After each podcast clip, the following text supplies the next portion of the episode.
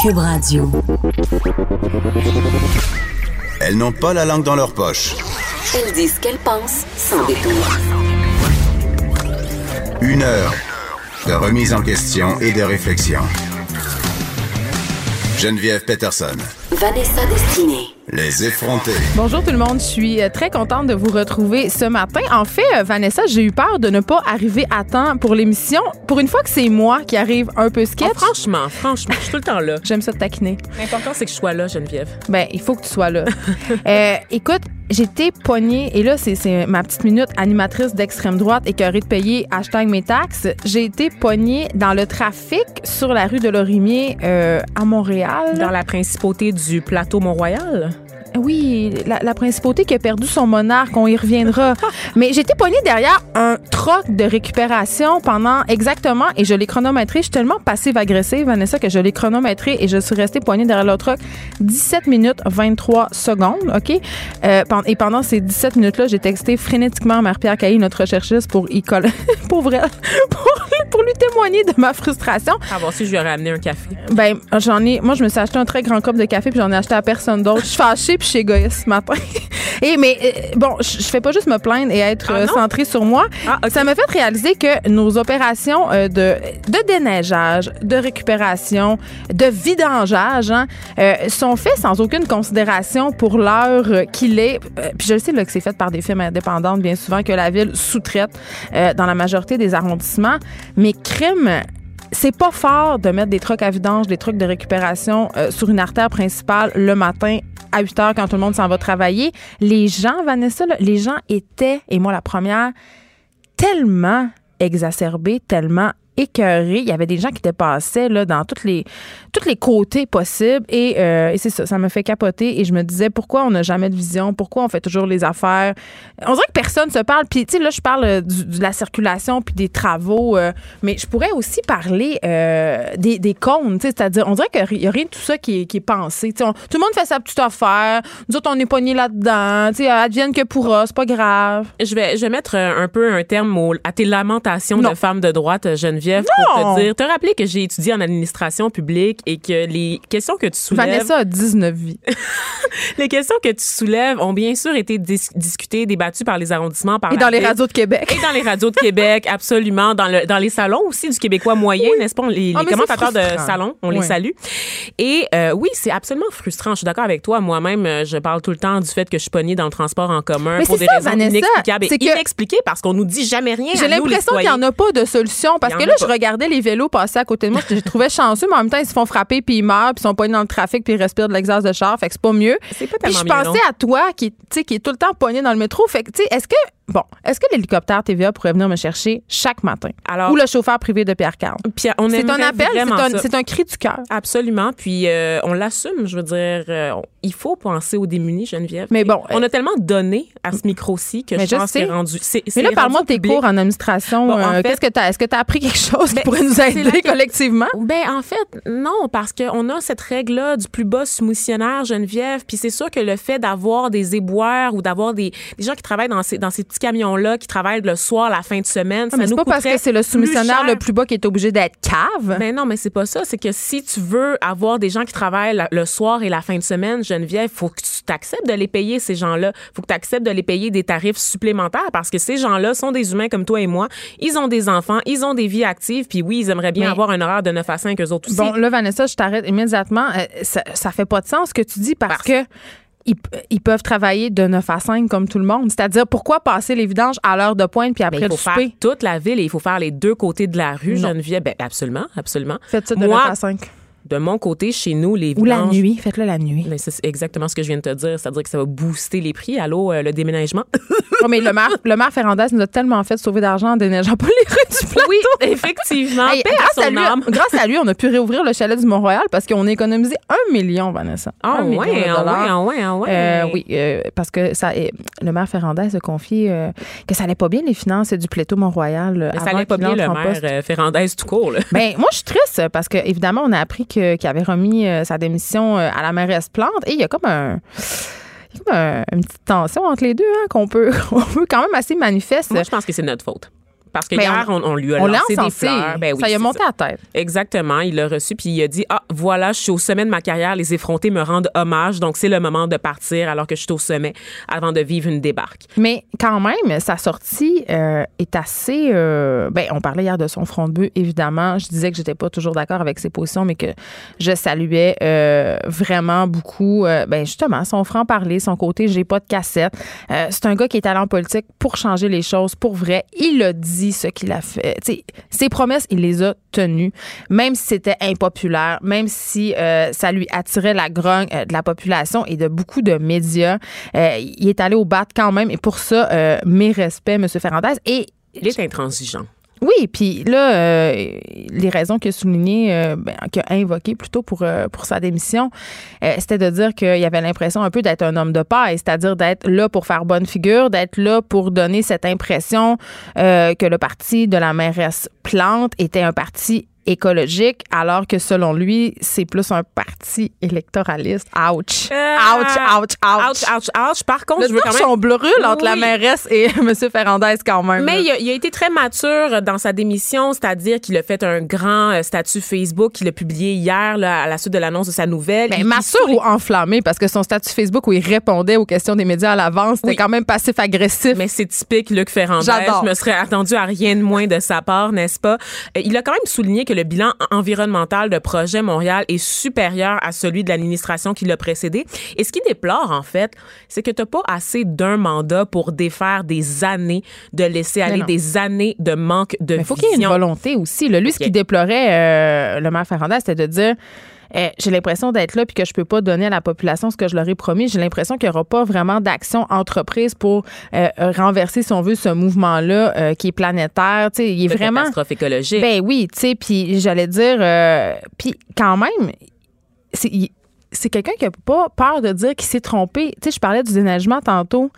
Il l'a dit là que c'était pas une bonne idée de pas déneiger à l'année longue, qu'à partir du 15 mars, on devrait laisser fondre la neige, mais que le reste de l'année, même lui, quand il se promenait sur les rues du plateau, il se disait Qu'est-ce que j'ai fait là? Mhm. Tu sais, je, je- je respecte ça, moi, les gens qui avouent s'être trompés, mais qui essayent des choses. Et ça, ça va me manquer. Ça, ça va me manquer aussi parce qu'on déplorait justement le fait que la plupart des politiciens sont fades, sont beiges, Ben. sont programmés par des écoles de relations publiques pour nous sortir la C'est un des cassette. seuls vrais qui nous restaient. Ben oui, c'est c'est un qui osait sortir du rang et là il faut quand même souligner que, bon, malgré toute l'admiration que j'ai pour un homme comme Luc Ferrandez, le programme environnemental qu'il proposait était ambitieux, peut-être un peu trop.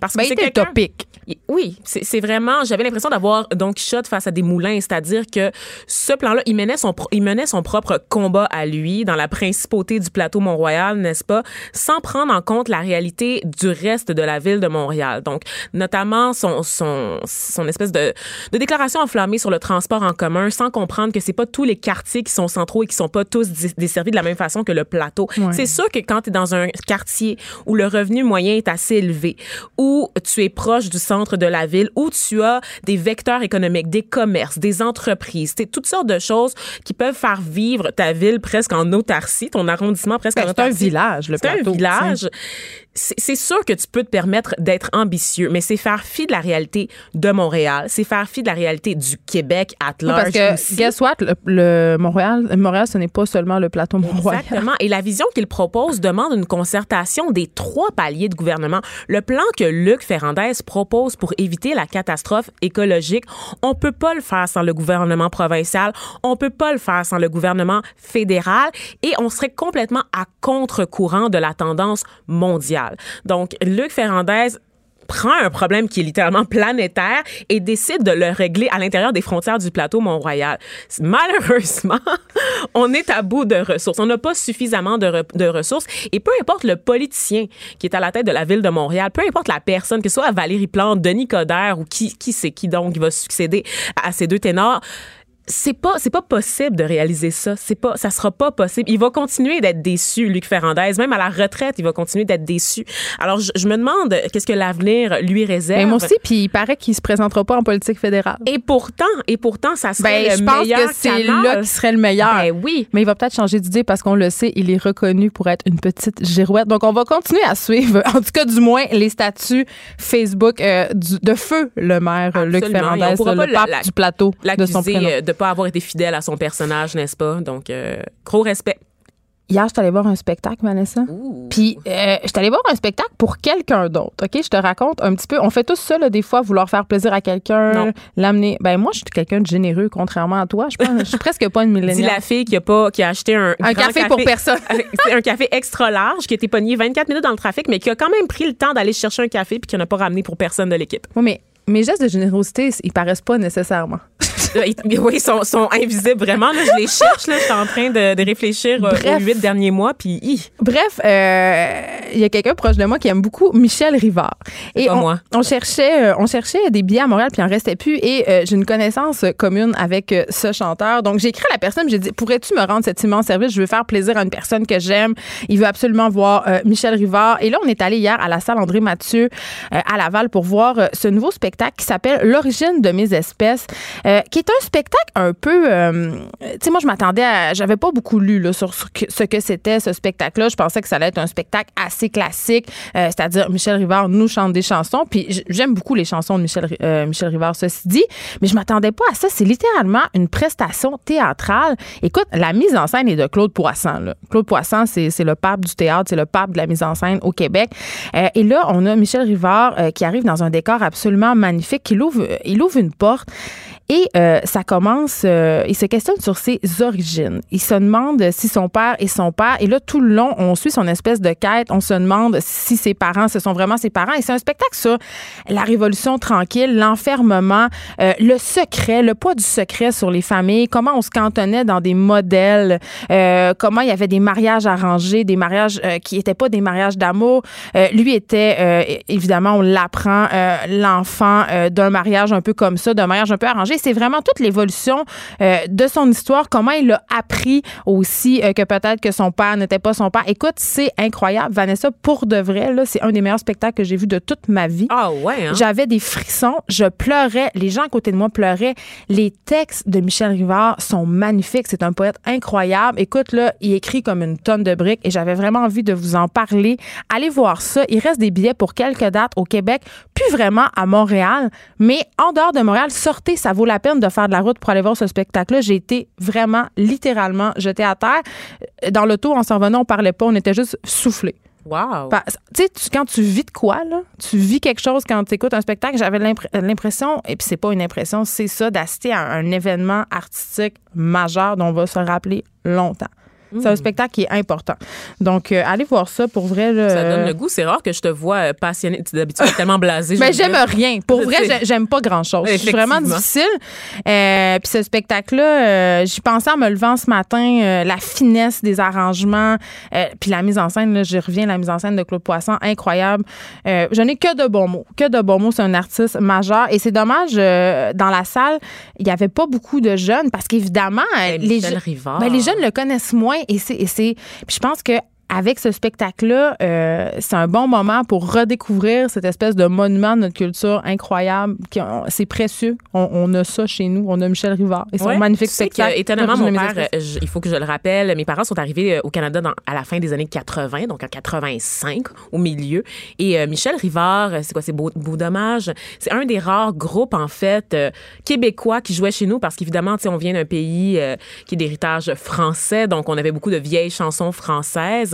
Mais au niveau des artistes québécois, Michel Rivard s'est toujours pla- euh, placé une, une- a toujours réussi à se tailler une place chez nous dans mon foyer. Donc, je me rappelle évidemment de la complète, la complète euh, du fuck en Alaska, n'est-ce pas?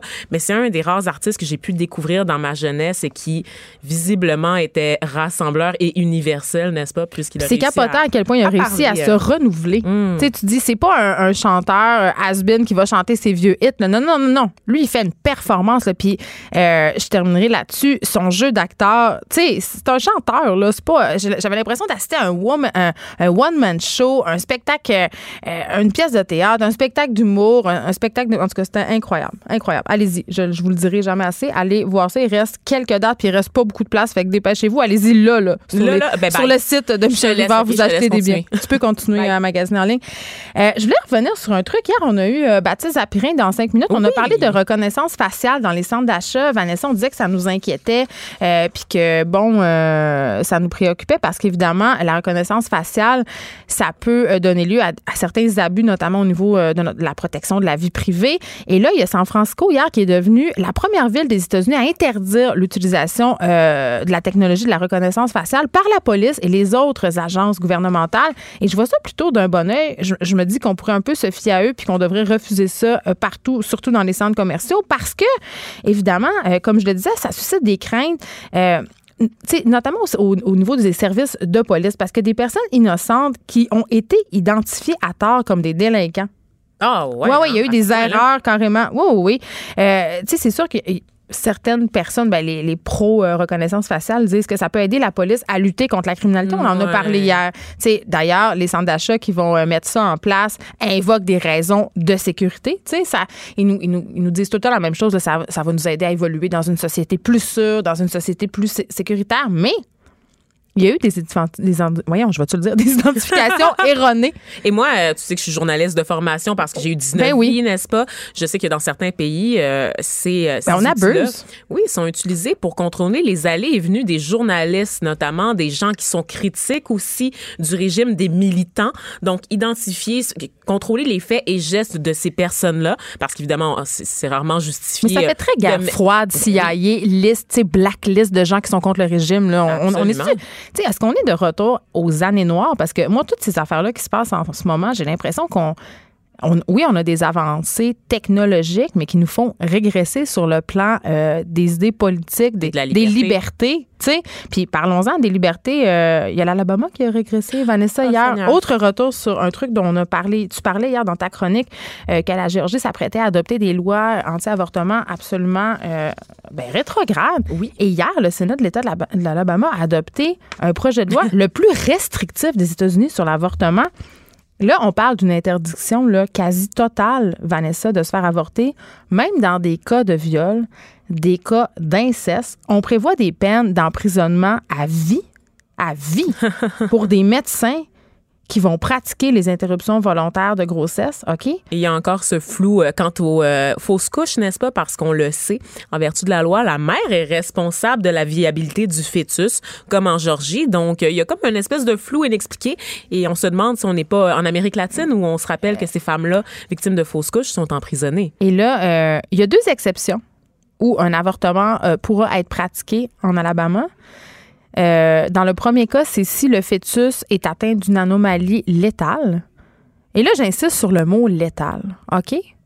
Ça veut dire que si tu es enceinte et que tu apprends lors de l'échographie que ton enfant a une anomalie majeure, que sa qualité de vie va être largement, euh, tu sais, vraiment, là, il va avoir une vie dégueulasse, que toi aussi tu vas avoir une vie dégueulasse parce que tu vas être obligé d'y octroyer des soins, tu ne pourras pas te faire avorter. Hmm. C'est seulement en cas de malformation létale et si la vie de la mère est en danger. Ce sera les deux exceptions où tu pourras te faire avorter. Mais est-ce. Le reste du temps, on a des incubateurs.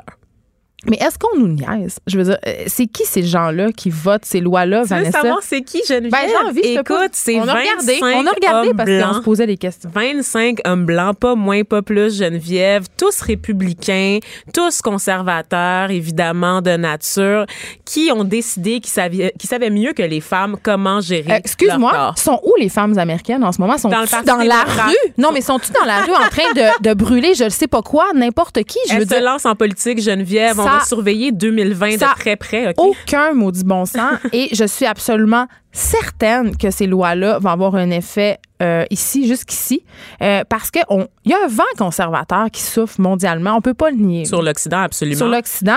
Et euh, les groupes pro-vie ici sont de, sont de plus en plus populaires. Et ça ils sont visibles, en fait. ils sont décomplexés. Ils profitent, en fait, ils surfent sur ce, cette, ce vent de conservatisme qui s'abat comme ça sur l'Occident et ils en profitent là, pour sortir de leur tanière. Et ils profitent aussi des réseaux sociaux, j'ai le goût de te dire, Mais parce qu'il n'y a pas juste les terroristes qui se radicalisent sur les médias sociaux, les idées rétrogrades aussi quant à la reproduction et quant à la santé des femmes aussi. Exactement. Donc, ils ont trouvé un nouveau filon à exploiter là, pour euh, approcher les personnes vulnérables et aussi pour faire passer leur message politique. Les gens qui ont des bonnes valeurs. Des gens qui ont des bonnes valeurs, qui ont beaucoup d'argent aussi, généralement, qui ont le portefeuille bien garni, Geneviève, parce qu'ils se mobilisent, n'est-ce pas? Ce sont des idéologues. Mais Vanessa, Donc, sont, qui sont prêts à aller très loin oui, pour et ce qui défendre est leurs idées. inquiétant, c'est qu'il y a des gens au Parti conservateur canadien en ce moment qui ont ces idées-là. Absolument. Qui euh, parlent oui, ils ont un petit peu la bouche pincée puis ils vont sur le bout des lèvres, là, mais ils parlent de l'avortement. Ils remettent en question nos acquis. L'avortement, je suis désolée au Canada, euh, dans les provinces de l'Est, ça fait pas longtemps que c'est légal. Et même là, quand il y a Puis- juste une clinique pour desservir toutes les femmes euh, des- de l'Atlantique, euh, on ça, peut dire qu'il est assez restreint encore, le droit. Là. Eh, ce n'est pas, malheureusement, un droit acquis. On est encore en train de challenger ça en 2019. On est encore en train de revenir sur ce sujet-là qui devrait être clos depuis belle lurette. Moi, ça me fait absolument capoter. Hmm. Par Puis contre, Oui, au. Canada, on peut se targuer d'avoir euh, des juges à la Cour suprême qui sont de toute allégeance politique. On se rappelle qu'aux États-unis, l'enjeu, oui, c'est le fait que Donald le- Trump homogène. là. deux juges conservateurs, donc la majorité est conservatrice à la Cour suprême. Donc, une loi comme ça qui aurait été impensable sous les deux mandats d'Obama, ça aurait été rejeté par les tribunaux. Aujourd'hui, il y a une brèche là, qui s'ouvre, donc ça Mais pourrait ici, aller de l'avant. Ici, on est chanceux, c'est vrai, mais jusqu'à quand? Parce que l'électorat, en ce moment, euh, font passer, fait passer quand même des gouvernements de plus en plus conservateurs, des députés de plus en plus conservateurs, même s'ils sont pas dans le Parti conservateur. Les idées conservatrices ont la cote. c'est que les gens sont polarisés. C'est qu'on Ben, a ça. perdu, en fait, et, et ça, c'est le modèle américain, John McCain, par exemple, qui était un républicain, mais un, un républicain de la vieille garde, qui avait fait le Vietnam, qui était une- qui, a- qui affichait une forme de progressisme. Là, aujourd'hui, on est dans des- on se retrouve dans des mondes polarisés où il y a cette gauche qui est très intransigeante, qu'on pourrait qualifier de radicale, mais du côté de la droite aussi, et ils se nourrissent mutuellement. Oui. Donc, on a des idéologues des deux côtés, Geneviève, et ces personnes-là se mobilisent, donc se manifestent, vont voter. C'est toujours les plus, les plus radicaux qui se déplacent pour aller voter. Les gens modérés ne, ne font pas la différence. Ils restent chez eux puis ils se disent qu'ils n'ont pas de réel pouvoir, alors que les gens qui sont prêts à défendre leurs idées jusqu'au bout se mobilisent et se rendent aux urnes. Donc, ne tombez pas dans ce piège. Allez vous faire entendre là, par l'entremise de nos institutions. Elles sont là pour ça. Sinon, vous donnez, en fait, ne pas agir, ne pas prendre sa place dans la vie politique, c'est donner Ben, toute la place aux extrémistes. Pas d'histoire de sacoche puis de rouge à lèvres. Du front, des idées, du cran. Les effronter. On parlait euh, de la Cour suprême avant de se laisser. Et là, euh, on a chez nous un juge de la Cour suprême qui a fait toute qu'une sortie, Vanessa. Une sortie qu'on salue, le juge Clément Gascon, euh, bon, qui avait annoncé plus tôt la semaine dernière sa démission qui aura lieu en, en fait, au pas au printemps, à l'automne. Et il a disparu. Oui. Il a disparu, ce juge-là, et il a envoyé un communiqué de presse. Et là, je veux souligner que, que le juge Gascon n'était pas obligé hein, de s'expliquer sur sa disparition. Il n'était pas obligé non plus euh, de s'exprimer via communiqué. Euh, mais il a tenu à expliquer, en fait, qu'il souffre de dépression et de troubles de l'anxiété majeure, et ce, depuis plusieurs années. Depuis une vingtaine d'années, Oui. en fait, Geneviève, et ce qui, moi, j'ai trouvé ça extraordinaire qu'un juge de la plus haute euh, du plus haut tribunal du pays s'exprime sur la maladie mentale. Oui, parce que notre idée d'un juge, c'est que c'est inébranlable, que c'est, mon. Dieu, un- quasiment un surhomme. Et il disait évidemment que euh, tout ça, évidemment, se passe dans ce ce contexte d'annonce-là de son changement de carrière. Et il a quand même précisé, par contre, que ça, ça n'affectait pas son jugement et allait être capable de maintenir ses fonctions jusqu'à l'automne. Moi aussi, Je le crois. Il Mais- a été pendant plus de 20 ans euh, atteint de, de- de dépression, de crise d'anxiété. Et sa disparition qui a vraiment entraîné un branle-bas de combat parce que c'est pas tous les jours qu'un juge de la Cour suprême disparaît Un sans laisser aussi, hein? de traces, Oui. effectivement, sans prévenir ses proches, sans prévenir son milieu professionnel. Donc, vous avez sûrement vu cette annonce passer, là, la GRC là, qui était à sa recherche, Ben, en fait.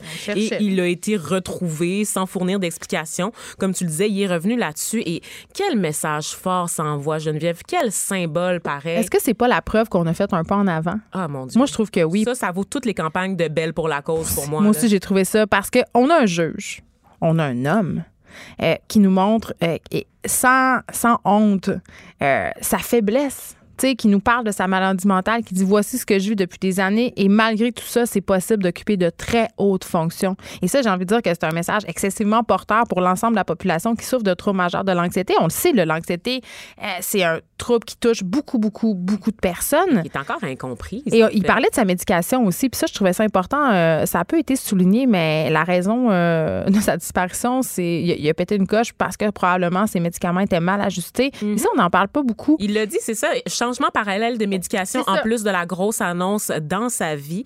Donc, vraiment, il a vraiment dit qu'il y a eu un comportement inédit et inhabituel. Donc, il l'assume, il l'assume. C'est difficile, la médication. Euh, moi, je le sais, là, vous le savez, j'en ai parlé souvent. Euh, mon ex-mari a fait une dépression majeure.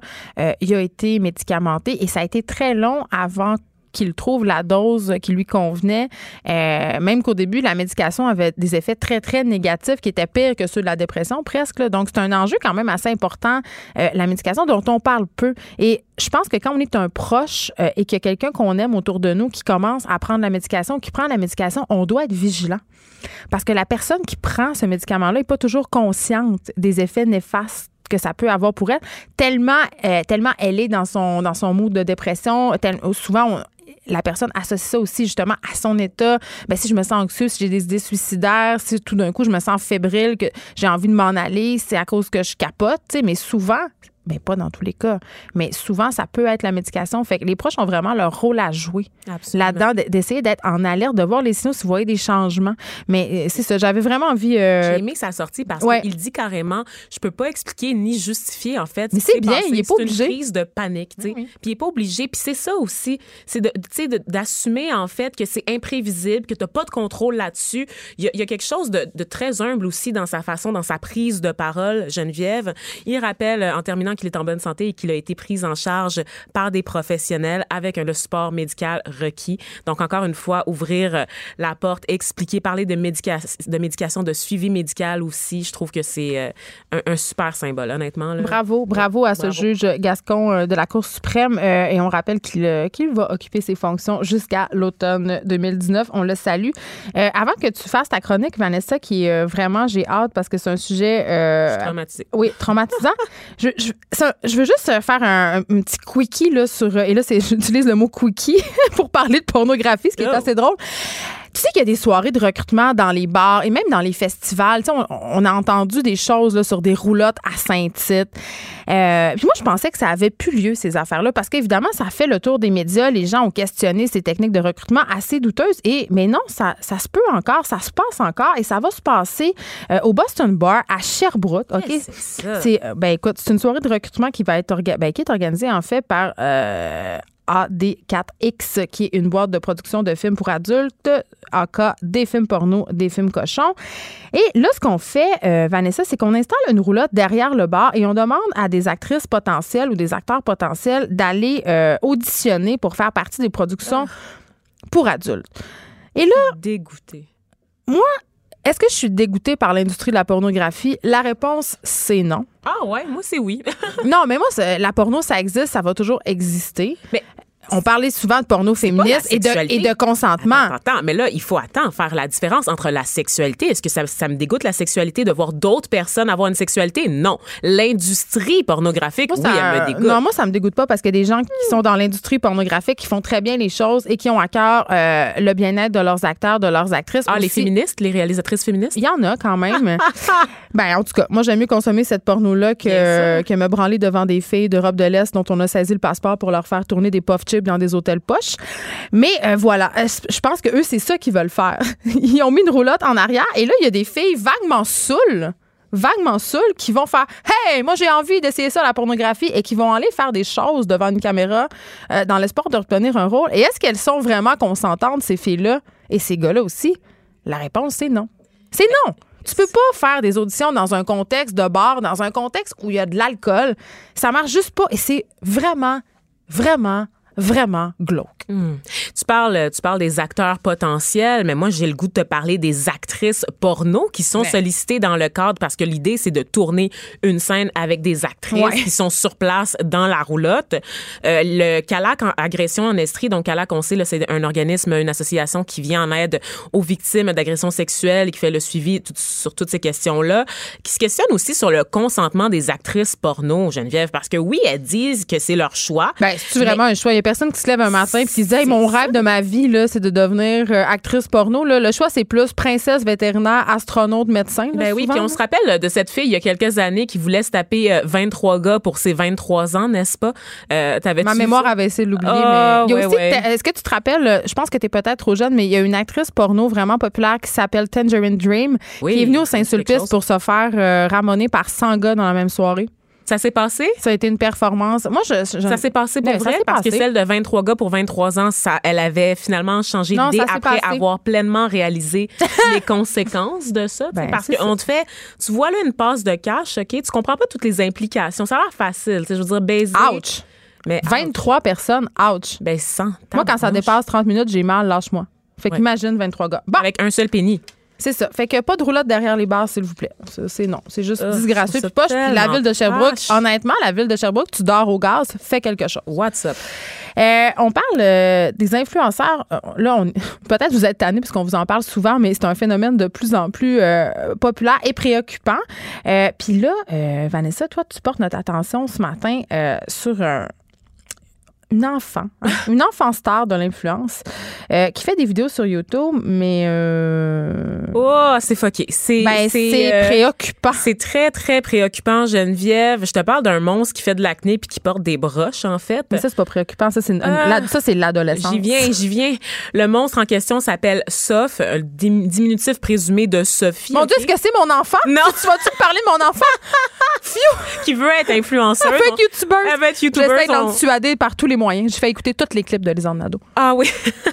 Puis étrangement, je trouve que ça donne plutôt euh, du galon. euh. Ça, cas, je pense ça lui tente plus. Ouais, ouais. OK, c'est ça. Donc, euh, sauf euh, qui a 14 ans, qui est blanche, oui, je le souligne parce que c'est important. Euh, on suppose qu'elle est américaine. Elle fait des vidéos. Euh, dans la plus récente, qui a été retirée probablement parce que YouTube savait que je préparais ma chronique, Geneviève. Parce qu'il te surveille. Et à l'aide de la Oh reconnaissance faciale. L'algorithme, l'algorithme a vu, a vu ma chronique en avance. J'aimerais que l'algorithme me commande une sacoche très chère. Oh mon Je dieu. lance ça à l'univers. J'aimerais ça que. OK. Et donc, euh, dans la plus récente vidéo de Soph, donc euh, 300 000 vues sur YouTube là, avant euh, de se faire retirer euh, pendant que je préparais ma chronique, quand même. Elle porte un tchador, Geneviève. Est-ce que c'est la fille de Richard Martineau? Non, non, non. Le, le tchador était noir, il était pas bleu ciel euh, comme celui de Richard. Et Richard, il avait choisi quand même une burqa qui allait oui, c'était une burqa, c'était pas un tchador parce qu'il y avait même le grillage On le sur salue. les yeux. On le salue. C'est une égérie de style. Oui, oui, oui, très, très, très edgy, hein. Gros statement. Est-ce que tu penses qu'il aurait pu être invité au Met Gala? Honnêtement, oui. Moi, j'avais trouvé ça audacieux, sa sortie à Richard. Je, je, vais, je vais jamais m'en remettre. Je pense que le Québec ne s'en remettra Ça, jamais. puis la fois a fumé un joint LCN. En tout Ah cas, oui, fait que hein, cette fille-là s'est pointée avec un. Elle, c'est un tchador sur la tête, un, Elle- donc ce, c'est- ce voile qui euh, laisse voir euh, les, le, Le visage, mais qui est quand même C'est le voile très. iranien, en fait. Oui, c'est donc, ça. il y a des gants normalement. On peut voir le visage. C'est rond. Mais c'est serré, c'est C'est ça. très serré et c'est très austère. On ne devine aucune On forme. une bonne n'est-ce pas? sœur, C'est comme une pièce de vêtement, en fait. C'est comme un gros Mais on oublie souvent que les sœurs au Québec sont voilées, hein, puis que, euh, voilà pas si longtemps, il fallait porter des voiles pour aller à l'église ici. Juste dire, juste dire Ouais, ça. Absolument. J'avais envie de dire ça. Puis ça fait pas si longtemps que ça, Non, hein? Geneviève. C'est drôle. On parle parce de parle révolution des barbares qui viennent ici au Québec, puis c'est des sauvages, puis sont pognés au Moyen-Âge. Mais il y a comme Sais-tu- 50 ans ici au Québec, on était aussi au Moyen-Âge. C'est drôle. C'est tout ce que ma mère me racontait l'autre fois? Elle me racontait que quand elle allait à l'église le matin, puis ma mère, elle n'est pas vieille, là, à 60 ans, là, euh, si elle avait pas son petit chapeau, la sœur, il mettait un Kleenex à la tête. Sérieusement? Un Kleenex. Ben voyons donc. On parle, on est, là, je te parle pas de quelque chose qui se passe en 1902. Là, je te parle de quelque chose qui se passe en 1960. là. Des intégristes. Les Québécois étaient tous des intégristes il y a Les- 50 les ans. Pour reprendre les mots de Jamila Benhabib, ma préf. Non, mais les, les, les Québécois se voilaient pour aller à l'église. Ça fait pas si longtemps. Puis on a oublié ce pan peu glorieux de notre histoire, mais, Mais c'est quand nous, même on le est dans cas. la modernité, Geneviève. On l'a fait, notre révolution tranquille. Mais hein. revenons à cette fille moderne, à nos moutons. C'est- Donc, c'est euh, drôle parce que ah, je, non, je, je veux juste closer là-dessus. Ah, que- vas-y! Je suis partie. Ah, je vais genre. prendre prendre une gorgée de café. Je suis arrêtable, je suis arrêtable. Parce qu'avec un projet de loi, Geneviève, tu sais, nous, on a décidé qu'on allait régler le cas de civilisation millénaire. hein. Je parle de la, la culture arabo-musulmane, celle qui nous a donné les chiffres arabes. Mais nous, on a la vraie vérité. T'as-tu vu ça passer sur les J'ai réseaux vu ça sociaux? passer, mais je. La montée de j'ai- lait j'ai des pas cru. Québécois Au début, je racistes. comprenais pas. je comprenais pas? Non, mais je, je me disais, ben oui, mais c'est évident. Puis évidemment, je comprenais pas. Mais Non, rappelle à nos auditeurs, c'est quoi? Parce oui, que c'est alors vous drôle. connaissez sans doute les pages Spotted, en fait, qui sont des pages où est-ce qu'on on souligne des choses qu'on a vu passer sur les réseaux Peut-être sociaux à dans la Laval, vraie une grosse vie. fille avec un Juicy Couture, pantalon de jogging au Ou un Laval. Appelle-moi, appelle-moi. un legging blanc. Et donc, euh, il y avait, il y a quelqu'un qui a fait une blague sur la page de Spotted en disant, euh, là, les chiffres arabes s'en viennent chez nous, on nous impose les chiffres arabes. Et évidemment, les, Québécois, les, les racistes sont sortis en meute. Geneviève pour bâcher en se disant, non, on a des valeurs, on est dans notre pays, c'est pas vrai qu'on va se faire assimiler ici. Je veux juste vous rappeler que 1, 2, 3, 4, 5, 6, Oui, c'est 7, des 8, chiffres. ce sont des chiffres arabes. Mais là, ce sont les Vanessa, Arabes euh, qui nous ont donné les chiffres. On veut faire notre OK? montée de lait, Ce mais sont je- les Bruns qui nous ont donné l'écriture. Oui, mais moi, je veux que tu nous parles de la OK, fille parce que t'auras pas le temps de la finir ta chronique si tu t'emportes trop. Il te reste trois minutes. Il me reste trois minutes. OK, bon, ben, OK, C'est je, vais- juste passer Jamila Benhabib du portrait parce que sinon, j'arriverai pas à bout de mon trois minutes. J'en ai long à dire. Et donc, cette jeune fille de 14 ans qui porte le tchador, Geneviève, elle déblatère, elle aussi, sur l'islam. Tu comprends? Tout est dans Elle a tout. 14 ans. Elle a 14 ans. OK.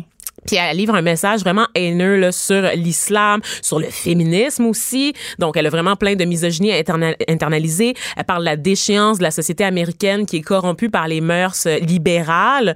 Euh, je vous rappelle qu'aux États-Unis, les libéraux, c'est genre Bernie Sanders. Là, ok? On parle de la, de la gauche ultra-progressiste, pas comme ici. ok? Et là, au cours de la dernière année, euh, on sait, là, bon, YouTube a multiplié les efforts là, pour, euh, pour essayer de, de contrôler la popularité des jeunes. Parce qu'on sait, il y a beaucoup d'enfants en ce moment qui font des vidéos, Qui ont des sont- chaînes. qui ont des chaînes YouTube et qui visiblement sont exploités. Là. Je veux dire, produire une vidéo par jour pendant un mois, je le disais il y a quelques mois, personne fait ça C'est ici plus qu'une job à temps plein. à numérique chez Québécois. OK? C'est pas possible à soutenir comme rythme de production. Donc, c'est certainement pas un enfant de 14 ans qui peut arriver à faire des vidéos de 20 minutes parce que c'est ça la durée. Ils boivent la four loco. Et de la fucked up.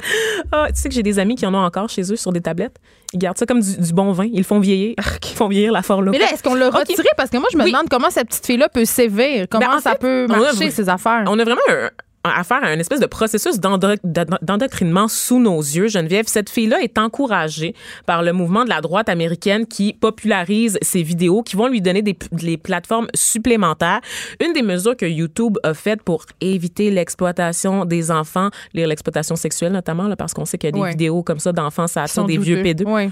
On a décidé de bloquer les commentaires. Sauf que je pense que YouTube sous-estime l'intelligence des enfants de 14 ans. Parce que cette petite fille-là, dans ses, dans ses vidéos, elle s'attaque directement à la PDG de YouTube en disant T'essaies de restreindre mes droits?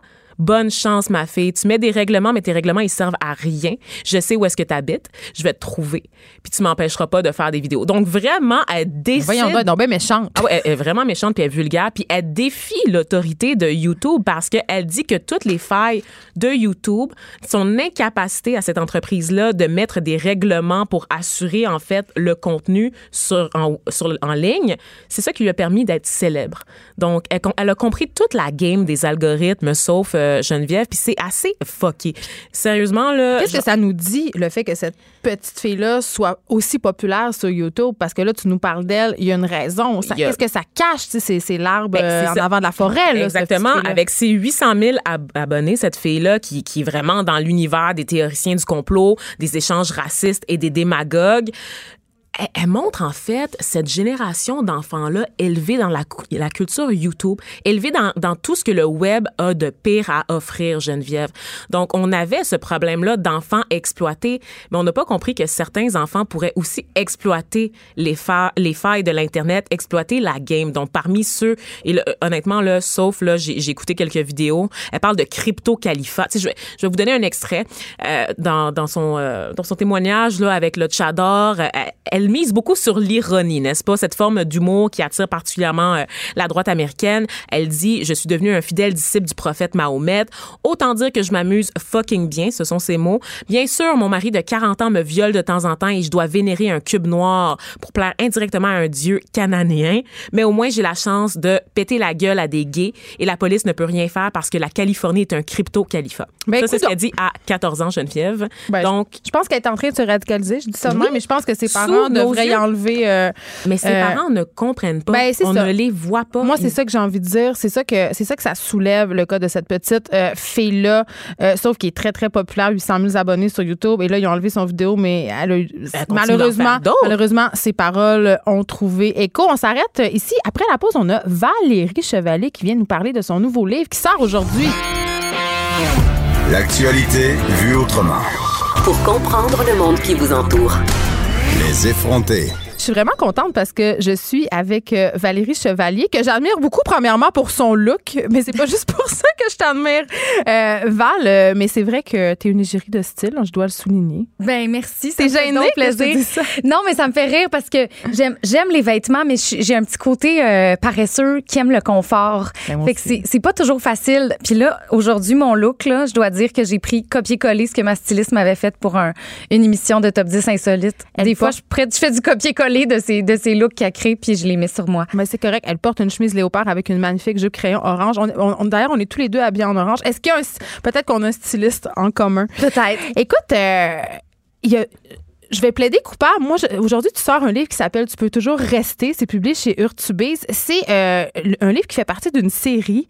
Et Ouais. moi, je ne savais pas que tu écrivais des livres, Valérie Chevalier, avant de le savoir. Je l'ai su l'an passé. Puis j'étais là, mais, mais, mais d'où c'est qu'elle sort ça, ce- talent-là pour l'écriture? Euh, Parce que dans ma tête, tu es une fille de télé, tu es Ouais. une actrice, je t'ai vue dans l'ancien compte, je t'ai vue à la voix, mais une auteure. T'as- Est-ce que tu as tous les talents? Non, vraiment pas. Tous les sports, on peut déjà éliminer ça, là, les sports d'équipe, faire des buts. euh. Non, vraiment, j'ai toujours eu un grand intérêt pour euh, pour la culture, pour l'art. Quand j'étais jeune, je faisais de la peinture, je faisais du théâtre. J'ai toujours aimé raconter des histoires, faire des spectacles. Puis quand quand j'ai vieilli, ben oui, j'ai commencé comme comédienne, mais il y a pas de cours d'animation. Hein. Puis quand on est jeune, il y a pas de cours de- d'être auteur. Tu sais, quand t'es jeune, t'as des cours de théâtre ou t'as des cours de soccer. Moi, c'était le théâtre. Mais quand j'ai vieilli, j'ai vu qu'il y avait des options, il y avait des choses qui s'offraient à moi. Puis j'ai commencé à écrire un peu par hasard, en fait, euh, euh, alors qu'il y avait plus de chiclite à mon goût euh, qui se faisait au Québec. Puis je me suis dit, je peux pas me plaindre si je l'essaye pas. Fait que j'ai écrit mon premier livre, Tu peux toujours courir. Puis en fait, c'est ça, je, me suis éparpillée. Je dis éparpillée. Disons que j'ai visité d'autres styles un peu avec euh, mon deuxième roman, La théorie du drap contour, Les petites tempêtes ensuite. Et là, ben, j'avais envie de revenir à, mes personnages d'Alice et Maude que, que certains euh, ont beaucoup aimé puis avaient envie de, de, de, suivre encore. Fait que j'ai écrit la, suite. C'est un livre qui se lit quand même indépendamment du premier. Euh, L'histoire, euh, c'est les mêmes personnages, c'est des personnages qui reviennent, sauf que c'est de nouvelles aventures. T'as dit le gros mot tabou? Ouais. T'as dit chicklet. Ouais. Et euh, c'est drôle que tu le dises que t'as pas honte de dire ça parce qu'il y a un préjugé associé à ce genre littéraire-là Ouais. souvent. Euh, Puis même quand on a reçu le livre, tu sais, la couverture est rose, Ouais. tout ça. Euh, toi, est-ce que ça te dérange d'être associé à la chiclette? Parce que tu dis j'en consommais, j'avais pas l'impression qu'au Québec, il y en avait à la hauteur de ce que j'aimais. Ouais, mais moi c'est ce qui m'a donné la, pi- la piqûre de la lecture, la chiclette. Bon, j'avais lu des Harry Potter ou des séries bon qui m'avaient plu, mais j'ai jamais je, je pensais jamais que j'étais une grande lectrice avant de tomber sur des livres de Raphaël Germain, India Desjardins qui me parlaient dans ma langue, qui me parlaient en québécois, c'était des dialogues que j'aurais pu entendre dans ma vie. Euh, ça, référait à Montréal, ça référait à, pas à, à Brandon qui visitait Miami, tu sais, c'était pas euh, Sunset Boulevard, on dirait que ça se passait au Québec, puis ça ça m'a tellement parlé, puis c'est ce qui m'a donné envie de- de- d'en écrire aussi parce que bon, il y a une offre euh, je veux pas dire limitée, mais à un moment donné tu fais le tour des livres qui ont été publiés dans un style, dans un créneau précis. Euh, si ça me dérange d'être associée à la chiclite, je vais dire oui et non. Euh, non parce que j'assume complètement le style, puis j'aime comparer la, la, aux comédies. Il se fait vraiment des comédies savons, nulles, pas bonnes, mal écrites, prévisibles, avec des mauvais acteurs, euh, mais il se fait aussi d'excellentes comédies, intelligentes, vives, avec beaucoup d'humour, des bons acteurs. On peut pas mettre toutes les comédies dans le même panier parce que c'est vrai qu'il y en a des, des ordinaires puis il y en a des bonnes. J'ai- J'aimerais avoir la prétention de dire que j'essaie d'en écrire des bonnes, puis après ça, ben, tu sais, si je suis associée à la chiclite euh, avec mon premier puis mon dernier roman, ça me va. Je pense que les autres, c'est pas de la chiclite, mais si ça fait plaisir aux journalistes de résumer ça en un mot, ben oui, j'aborde l'amour. Mais en même temps, ça vend la chiclette, non? Ben oui et non, ça va- je pense que ce qui vend, c'est des bons livres. Je pense que surtout parce que j'ai plusieurs chapeaux, je fais de la télévision, je suis animatrice, je suis Mais ça, ça comédienne. à vendre des livres, c'est sûr. J'aimerais citer Caroline Néron, en fait, euh, son exemple, parce que elle était connue, puis pourtant, euh, quand elle a sorti sa musique, ça n'a pas été accueilli euh, chaleureusement du tout. Je pense qu'on lance la pierre facilement à quelqu'un qui a du succès dans un domaine, qui se lance dans un autre. On se souvient de Christian Bégin qui, a- qui a fait son mea culpa là-dessus, mais qui disait, lui, il est humoriste, il n'est pas comédien. Je pense que maintenant, les, on décloisonne un petit peu euh, les secteurs de pratique. On peut écrire, on peut être auteur, on peut animer, on peut être journaliste, puis jouer aussi. On peut faire plusieurs choses, puis je pense que moi, c'est ça à quoi je tiens. Mais après ça... euh, tout est possible. Oui, peut-être que ça m'aide, euh, effectivement. Tu as dit euh, que tu aimais les livres d'Elisa Desjardins et de Raphaël Germain parce que tu te reconnaissais là-dedans. Et il faut dire, euh, quand j'ai lu ton livre, euh, les personnages, euh, Maud, Alice, ils évoluent dans un Montréal qu'on connaît, qui existe pour vrai. Tu sais, tu parles du Butterbloom, du, tu parles de chez Venice, où est-ce que. euh, euh, tous des lieux qui existent et qu'elle fréquente. Et là, j'avais envie qu'on rie un peu. Tes personnages, ils boivent beaucoup d'alcool. Oui. Est-ce qu'ils ont un problème d'alcool? Parce que moi, je lisais ça, j'étais comme, bon, cette fille-là est prof de fitness, c'est une entrepreneur, elle a une compagnie qui s'appelle Out, elle ouvre, elle offre des cours euh, en entreprise de course et elle passe sa vie dans les restaurants à boire puis à se coucher tard. J'étais comme, ça se peut pas, là. Il y a quelque chose de. Qu'est-ce qui se passe avec ces filles-là? On dirait que c'est un sex industry un peu montréalais. Ils ont une vie très, euh, très jet set qui doit coûter très cher. Ils ont une vie jet set, c'est vrai. Euh, en même temps, euh, elles cuisinent beaucoup. Alice cuisine. Dans le premier roman, ils font des cours de cuisine, entre autres. Alice travaille comme musicienne. En fait, elle chante dans un bar au W. Forcément, quand tu une vie comme ça de musicien ou de chanteur, tu vis plutôt la nuit. C'est souvent dans les bars, dans les salles de spectacle. Maude, elle, ben, elle est célibataire. Donc, forcément, quand tu es célibataire, tes dates, là, c'est dans des restaurants ou des bars. C'est rare que tu te dis, on va aller prendre une marche au parc. Cela dit, je l'ai déjà vécu. Mais c'est rare. C'est très rare. Donc, Donc, c'était passé comment, cette marche au parc-là? ben, c'était pas désagréable. Puis tu te dis, bah, ben, au bout de la marche, ben, au moins, t'es pas pogné pour manger un souper six services, là, C'est ça, si la que personne tu parles, pas. euh, tu parles de date Tinder un peu désastreuse, là. Ça fait partie de mon entourage. Je viens d'avoir 30 ans. Moi, j'ai un chum, je suis casée, mais j'ai été célibataire. Puis c'est des questions qu'on se pose. Est-ce que, à quel point je veux rencontrer quelqu'un? À quel point je vais me mettre sur une application puis aller dans des dates bizarres? Je pense que dans notre génération, on a beaucoup d'outils, mais euh, des fois, c'est confrontant d'avoir à prendre des décisions par rapport à tout ça. Puis oui, on finit parfois dans un élan de faiblesse, dans une date un peu bizarre à se dire, mais qu'est-ce que je fais ici? Donc euh, oui, ça dépeint ça. Mais, euh, tu sais, on parle de, évidemment, un des sujets emblématiques de la c'est les relations hommes-femmes, c'est la quête amoureuse de ces personnages-là. Puis j'ai envie de te dire que des fois, je trouve ça un peu gossant parce que j'ai l'impression que le destin des personnages féminins passe par la conquête amoureuse. C'est-à-dire que elles peuvent juste s'accomplir quand elles vont rencontrer l'amour. Puis ça, ça me dérange un peu. Je comprends. C'est très valorisé dans notre société de, de trouver la bonne personne. Une femme célibataire va souvent euh, recevoir des questions pour l'avoir vécu comme ben voyons euh, qu'est-ce que t'as? Comment ça? Pourtant il doit y avoir plein de gars qui t'approchent euh, c'est quoi ton défaut? Puis Comme si on avait un vice caché. un peu? oui, comme si, si on était responsable de ce célibat-là, comme si, en tout cas, moi, ça m'est arrivé d'avoir l'impression de devoir justifier le fait que j'étais bien seule, alors qu'un gars seul, ça a l'air libre, ça a l'air bien. Une fille seule, c'est comme, ah, c'est un peu la vieille fille, c'est comme, euh, j'ai l'impression qu'il y a un cliché par rapport à ça. Il y a, vraiment une dichotomie, là, c'est vraiment séparé, il y a un clivage entre les deux. Puis euh, j'aborde ça là-dedans parce que Maude, euh, elle est célibataire. Alice, elle est en couple, puis elle, elle veut des enfants. Puis je trouve que ça aussi, c'est très valorisé dans notre société. Mais il y a une grande pression pour avoir des enfants puis de reproduire ce modèle-là, justement, de tu rencontres le bon gars, tu t'achètes un condo, puis le money, oups, t'es rendu là, tu fais l'enfant. Oui, mais il y a beaucoup de gens qui s'accomplissent à travers ça, puis je le comprends. Puis après, ben, c'est les réseaux sociaux, c'est montrer des photos de sa famille parfaite, de sa vie parfaite.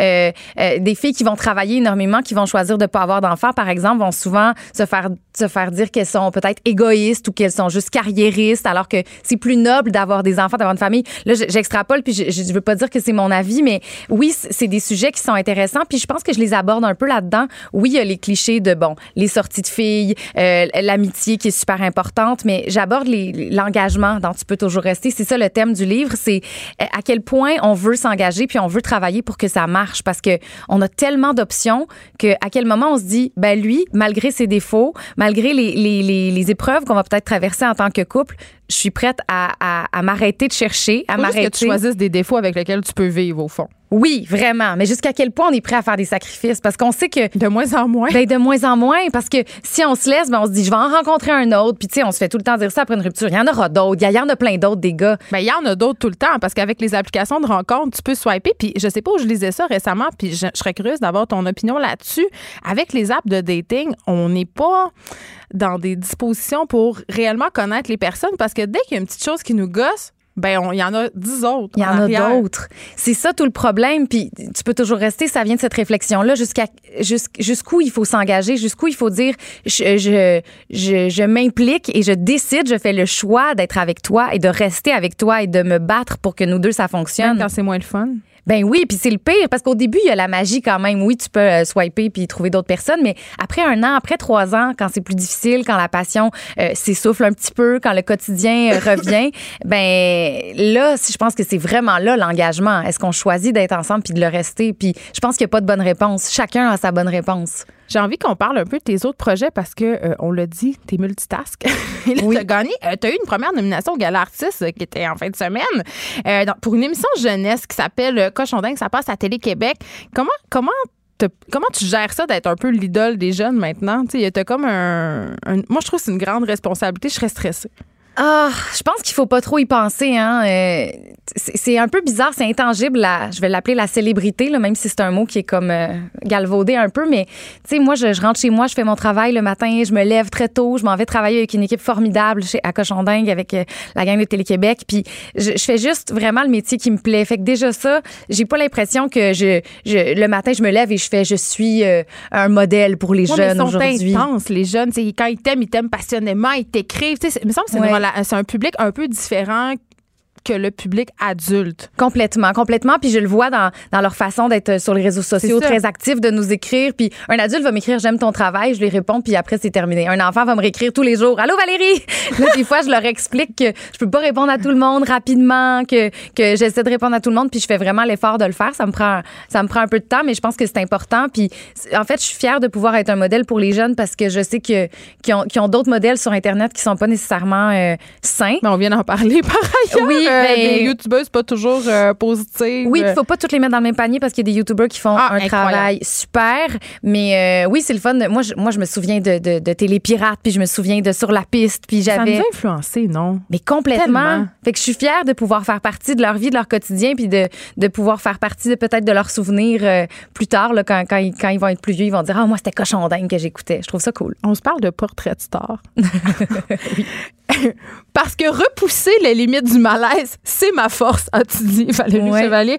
Euh, c'est des, portraits qui sont disponibles sur ta page Facebook. C'est vraiment bon. là. Euh, Explique-nous un peu c'est quoi pour ceux qui sont pas familiers avec ces capsules-là, parce que pour vrai, c'est drôle. Ce sont de fausses entrevues qu'on a réalisées en France euh, il y a trois ans. En fait, c'était un projet pilote pour faire des fausses entrevues pour un talk show français qui est tombé à l'eau finalement.